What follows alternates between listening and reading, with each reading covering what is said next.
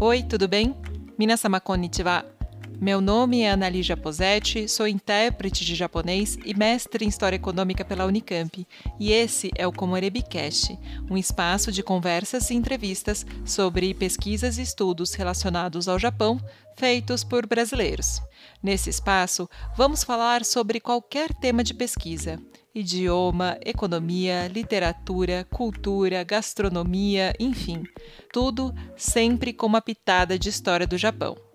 O objetivo desse podcast é que pesquisadoras e pesquisadores sejam os protagonistas, trazendo para os holofotes seus artigos, publicações, monografias, dissertações e conteúdos que são muito interessantes e de altíssimo nível, mas que realmente acabam não entrando na nossa lista de leitura cotidiana e que também pode ser mais difícil de acessar.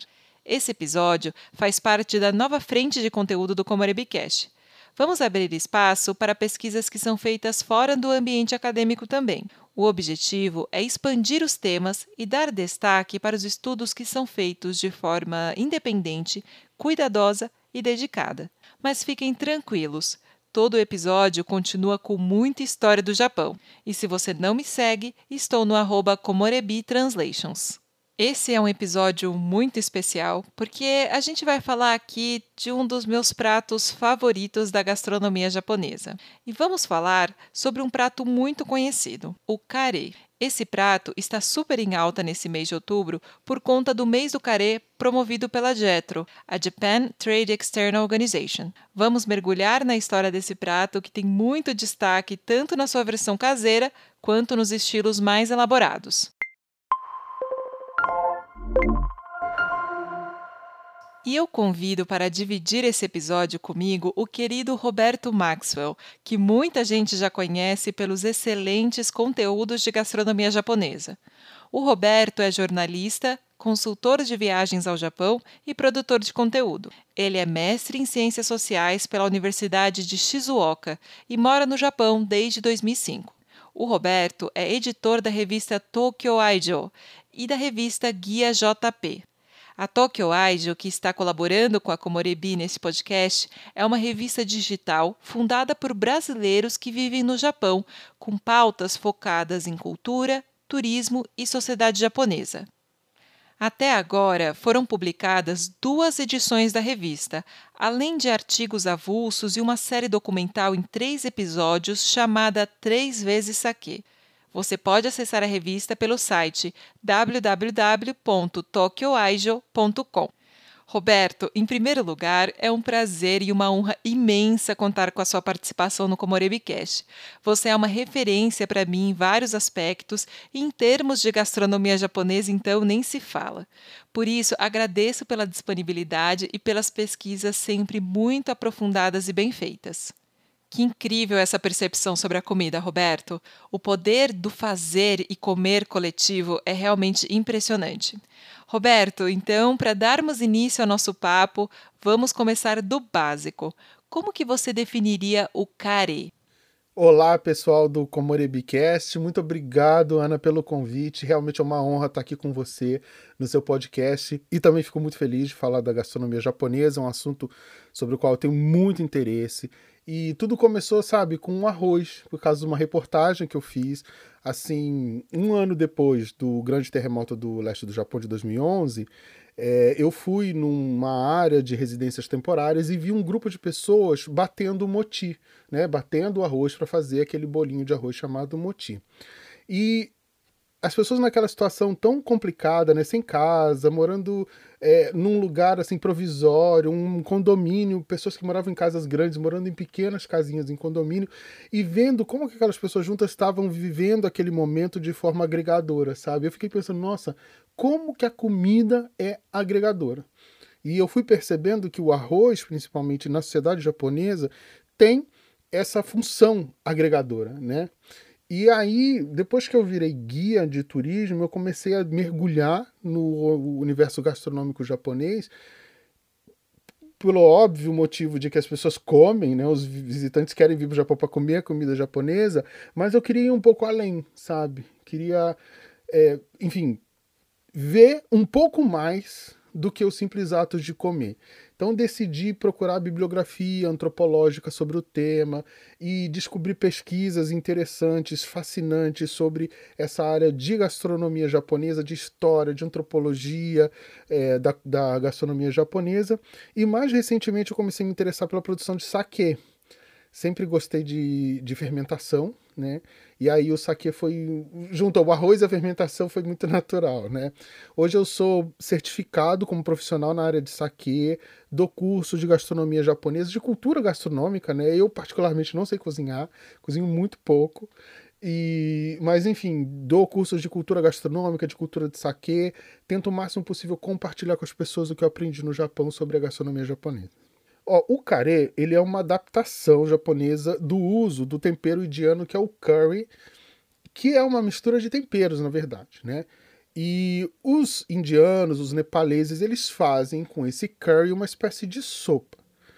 Esse curry, ele começa a se espalhar pelo mundo, na verdade ele chega no Japão até um pouco mais tarde, a partir dos ingleses e dos portugueses. Aliás, eu acho interessante porque em Portugal não se fala curry, né? Nós falamos no Brasil, mas os portugueses falam caril, que é a forma como os goenses falam, né? Então veio uma palavra que veio de Goa, que é uma ex-colônia portuguesa ali na Península Indiana, e que entrou no português europeu, infelizmente não entrou no português brasileiro, porque eu adoro essa palavra, mas entrou no português europeu, então eles chamam lá de caril.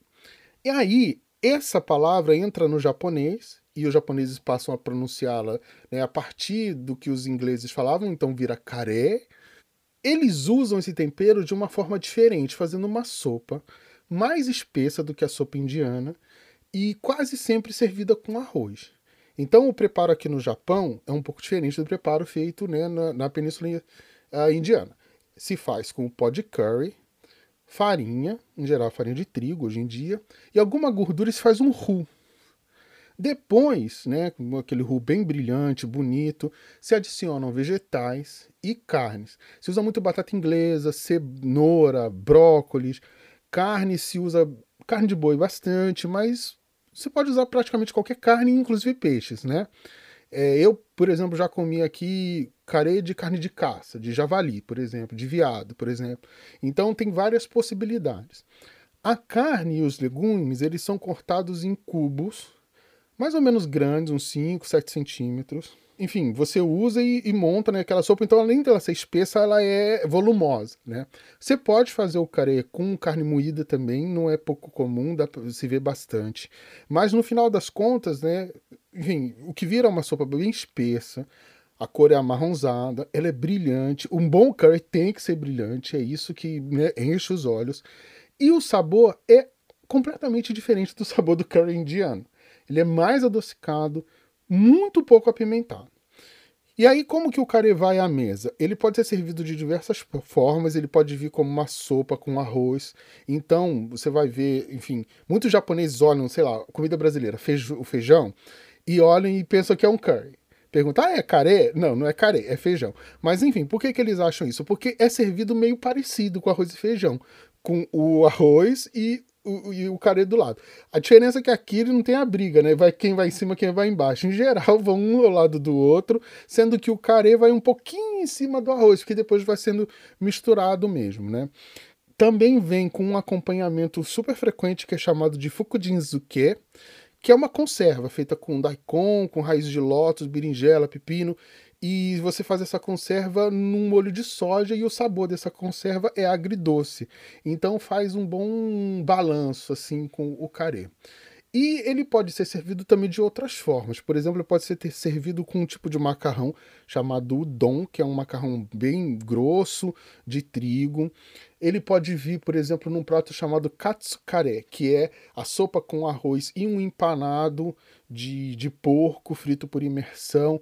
Tem o carepan, que é um pão recheado com o carê. Enfim, é uma sopa que tem diversas possibilidades e que os japoneses exploram muito essas possibilidades. Super interessante, Roberto. Para mim, é um dos melhores comfort food que existe.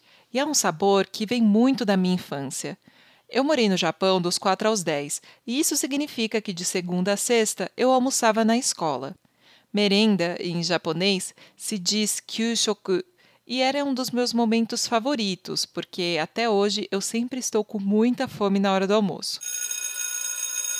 No Japão, as escolas entregam o cardápio da merenda no começo do mês. Lá em casa, o cardápio ficava colado na porta da geladeira e todo dia eu e minha irmã conferíamos o cardápio antes de ir para a escola. E no dia que tinha carê, era aquela alegria. Não me lembro de nenhuma criança que não gostasse de carê. Só tinha um porém. No Japão, desde a primeira série, ou seja, desde os seis anos de idade, são as próprias crianças que vão buscar o almoço no refeitório, naquelas panelas gigantes e super pesadas, e que são responsáveis por distribuir a comida para os colegas de sala. Tinha uma escala, e cada grupo ficava responsável por essa atividade por uma semana antes de trocar para o próximo grupo. E o dia do carê era um dos piores para se estar no grupo da merenda. Primeiro, porque a panela do carê era muito pesada e tínhamos que carregar em dois, alinhando o passo. Subir as escadas até a sala de aula era aquele martírio. E distribuir o carê sempre dava briga, porque todo mundo queria pedaços de carne e às vezes não tinha para todo mundo, e a gente não podia ficar pescando os ingredientes. E tinha que dividir certinho para não faltar para ninguém, inclusive para o professor era sempre aquela tensão, mas o carê da merenda era maravilhoso. Na época da faculdade, fizeram baito em um bar que durante o dia funcionava como um restaurante especializado em carê. Eu almocei carê quase todos os dias por quase nove meses e me sentia no paraíso. Mas olha, tem uma razão para o carê estar na merenda escolar. Né? O carê ele tem vários, ele traz vários benefícios à saúde. Ele é, por exemplo, um excelente meio para você evitar a fadiga, somente na época do calor, né? Então, na época do calor sempre sai matéria né? na TV japonesa, nos jornais, falando que comer carê faz bem à saúde, porque o carê, enfim, é curry, né? É uma especiaria, e as especiarias, de um modo geral, elas atuam no sistema nervoso principalmente na parte autônoma do sistema nervoso. O que, que ela faz? Ela faz o sistema nervoso ficar sempre alerta.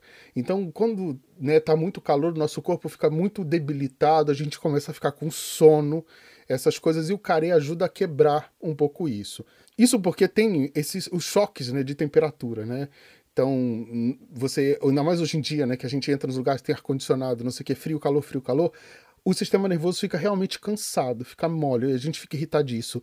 E o carê ajuda nesse sentido porque ele né, atua no sistema nervoso e ele também ajuda a controlar a temperatura interna do corpo. O pessoal fala muito, nossa, mas como é que se come na Índia comida tão apimentada num, num país tão quente? Justamente porque a pimenta tem a função de ajudar você a regular a temperatura interna do corpo. Você come uma coisa apimentada, o que, que acontece? Tem uma suadora logo de uma vez assim, e esse suor é justamente o que faz a tua temperatura do corpo descer. Então, por isso também que o carê ele é usado na merenda escolar e as pessoas gostam de comer no almoço e tal. No caso das crianças, ainda tem uma outra vantagem. Como o carê é gostoso, as crianças acabam comendo legume, verdura, essas coisas que muitas crianças rejeitam de uma forma bacana. Porque elas estão comendo uma comida que elas gostam e tem ali também legumes e verdura. Tem uma pesquisa feita pela Mickey House, que é uma empresa que faz, enfim, cria produtos para crianças e faz muitas pesquisas para entender quais são os gostos das crianças. Eles descobriram que 70% das crianças japonesas gostam de carê. Então, enfim, é uma comida bacana para você oferecer para as crianças não só uma boa, enfim, uma comida gostosa, mas uma boa nutrição. O carê tem carboidrato, o carê rice, né, enfim, né, que é aquele prato de arroz com carê. Ele tem Carboidrato, gordura, proteína, tudo bem balanceado. Os sabores são balanceados. Tem sal, tem umami, tem acidez. Então, enfim, é uma comida perfeita, simples do dia a dia, mas perfeita para você se nutrir e também ficar feliz de ter comido, né? É, e os adultos também não é diferente. Tem uma pesquisa aqui da, da emissora pública NHK que também aponta que os adultos adoram carê. Eles fizeram uma pergunta essa pesquisa é de 2016 e eles fizeram uma pergunta: qual a comida que você mais gosta? E cada respondente podia citar três pratos livres. O careraiço, né, que é o arroz com carê, apareceu como a comida mais citada. Mais de 20% dos respondentes colocaram o prato entre os três que mais gostam da sua lista pessoal. você tem uma ideia, o sushi e o sashimi, eles apareceram bem baixo. O sushi na sétima posição, o sashimi na sexta posição, com 11, entre 11 e 12% dos respondentes. Os japoneses gostam mais de carê do que de sushi e de sashimi. Super interessante isso. A gente aqui no Brasil procura comer carê em dias frios, mas está aí a prova de que pode e deve ser consumido o ano todo. Agora, aquele momento clássico do Komorebicast. Vamos falar sobre história. Para falarmos sobre a história do carê no Japão, não é preciso voltar muitos séculos. A história começa em meados do século XIX, com a reabertura do Japão em 1854, por meio do Tratado de Kanagawa. Estaria encerrado os quase 250 anos de isolamento relativo do Japão. A partir de então, a diversidade no preparo e as múltiplas adaptações regionais foram sendo ampliadas e o careraiço, que é o carê com arroz, se tornaria um dos pratos mais adorados por japoneses de todas as idades. Deixe-me fazer uma observação sobre o uso do termo isolamento relativo que acabei de falar. Gosto de ressaltar que o isolamento do Japão durante o shogunato Tokugawa foi relativo, porque durante todo o período em que os portos japoneses permaneceram fechados, que foi de 1648 a 1853, o Japão manteve contato e realizou comércio com a China, a Coreia e a Holanda por alguns portos específicos. Bom, continuando. Com a abertura geral dos portos japoneses para o comércio internacional, os estrangeiros passaram a chegar ao país e muitos estabeleceram residência por lá. Os japoneses também passaram a viajar para o exterior a negócios ou para estudos, inclusive com incentivo do governo, e ao voltarem, traziam muitas referências e novidades para sua terra natal. O governo japonês também contratou muitos técnicos e especialistas para importarem novas tecnologias e conhecimentos. O objetivo era alcançar as grandes potências em termos tecnológicos e mostrar que o Japão tinha potencial de ser uma grande nação. Mostrar o desenvolvimento econômico e a ocidentalização de muitos costumes era uma forma de provar que o Japão não se submeteria aos países imperialistas como uma colônia, e também para que os tratados de comércio desvantajosos ao Japão fossem abolidos o mais rápido possível. Nesse contexto, a cultura gastronômica do Japão também começou a receber muitas influências de outras nacionalidades. E os estrangeiros que chegaram ao país contribuíram para a diversificação de ingredientes, utensílios e pratos, que enriqueceriam ainda mais a culinária japonesa que conhecemos hoje. Vamos então focar na história do carê. O curry chegou ao Japão trazido pelos britânicos, como Roberto já explicou. A especiaria já chegou ao Japão tendo sido adaptada ao paladar britânico, e a forma de preparo também atravessou os mares e chegou ao Japão em sua versão europeia. O primeiro registro escrito sobre o carê foi no ano 5 da Era Meiji, ou seja, em 1872. Essa primeira menção aconteceu no livro Seiyoryo Shinan, que, em uma tradução livre, significa Orientações para a Culinária Ocidental.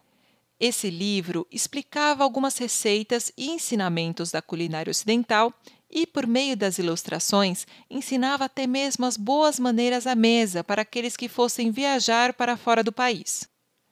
Nesse livro consta a primeira versão da receita que conquistaria o coração dos japoneses. Essa receita é bem interessante e até hoje chama a atenção dos próprios japoneses. Os ingredientes eram cebolinha, gengibre, alho, manteiga, curry, sal e farinha de trigo. O uso da farinha de trigo tinha o objetivo de dar uma cremosidade maior, evidenciando a influência britânica no preparo, porque essa cremosidade não existia no curry indiano. Nessa receita, as proteínas sugeridas eram camarão, ostra e carne de sapo. Sim, de sapo, uma espécie chamada akagaeru, que fazia parte da cultura alimentar nesse período. Vocês devem ter percebido que vários itens que são clássicos, como a batata, a cebola, a cenoura e a carne, não faziam parte da receita original. O consumo de diversas carnes era proibido há muito tempo no Japão. Havia uma lei vigente desde 675 que proibia o consumo de carne de vaca, frango, cavalo, cachorro e macaco no contexto da introdução do budismo no país. O consumo era, de fato, limitado, mas há registros de que pessoas mais abastadas comiam essas carnes. Essa lei foi abolida no ano 4 da Era Meiji, ou seja, em 1871, mas demorou um pouco até as pessoas se acostumarem com essa ideia. O livro também indicava que as carnes de vaca, ovelha, frango e porco eram extremamente nutritivas e que dominar a técnica de preparo seria importante para os japoneses, para eles terem uma vida mais saudável. Sendo assim, o consumo de carne avançaria pouco a pouco na sociedade japonesa. Os legumes clássicos do carê também não faziam parte da receita original. E, na verdade, esses ingredientes também não constavam nas receitas indianas e inglesa. Isso se deve ao fato de que esses legumes também nem existiam no Japão. Vamos começar com os ingredientes que existiam no Japão na época. Segundo o pesquisador Fukui Isao, que escreveu um livro sobre o cultivo de vegetais em Edo, intitulado Furusato, Edo, Tokyo no Yasai Saibai Kigen, o destaque fica para berinjela, pepino, raiz de lótus, cogumelos, inhame, rabanete, nabo, batata doce, bardana, gengibre, entre outros. A partir da abertura dos portos, itens como tomate, couve-flor, cebola, aspargo, batata, aipo e repolho, por exemplo, entraram no país como vegetais classificados como ocidentais. Em um primeiro momento, esses vegetais foram cultivados em Yokohama, onde havia uma concentração maior de estrangeiros, com destaque para os britânicos. Futuramente, Hokkaido seria a grande produtora desses vegetais. Falando em Hokkaido, a história do carê se entrelaça com a da província, que a partir da era Meiji ganhou destaque como grande celeiro agrícola do Japão. E dentro da história de Hokkaido, um personagem tem participação importante no processo de difusão do carê. William Smith Clark foi um educador norte-americano especialista em agricultura que ajudou a estruturar a Escola Agrícola de Sapporo, que posteriormente se tornaria a Hokkaido University, na província de Hokkaido. Em 1876, Clark, que era professor doutor na Universidade Agrícola do Estado de Massachusetts, a qual hoje é Universidade de Massachusetts, aceitou o convite do governo japonês para coordenar a Escola Agrícola de Sapporo. Durante a sua estadia no Japão, ele ensinou técnicas agrícolas norte-americanas e transmitiu seus conhecimentos pedagógicos para os novos professores. No Japão, ele é famoso também pela célebre frase Boys be ambitious. Essa ambição da qual Clark falava não era no sentido de coisas materiais. Ele dizia que era preciso ter ambição por conhecimento e por conquistar uma vida melhor para sua própria comunidade. E qual a conexão do Clark com o carê? É que, pelo alto valor nutricional e a possibilidade de comer legumes e carne em um prato para aquecer o corpo e a alma no rigoroso inverno de Hokkaido, dizem que ele recomendou que os alunos da Escola Agrícola de Sapporo comessem o carê um dia sim, um dia não. Mas ele não foi o primeiro a dar destaque para o prato na alimentação dos estudantes. Três anos antes, em 1873, o carê já tinha virado rotina na escola do Exército, porque foi definido como o menu fixo do almoço de sábado da escola. Em 1905, surgiu o primeiro pó de curry feito no Japão, adaptado ao paladar japonês. Até então, o produto era importado da Inglaterra, mas foi apenas a partir da década de 1920 que o carê se popularizou e surgiram as primeiras adaptações, como o carê udon e o carê pan. Durante a Segunda Guerra Mundial, por conta da concentração dos esforços bélicos, a produção do carê japonês foi interrompida. Após a retomada da sua fabricação, o carê começou a aparecer na merenda escolar em várias partes do Japão, algo que foi em torno de 1948. e foi em 1950 que os tabletes de carê começaram a ser vendidos.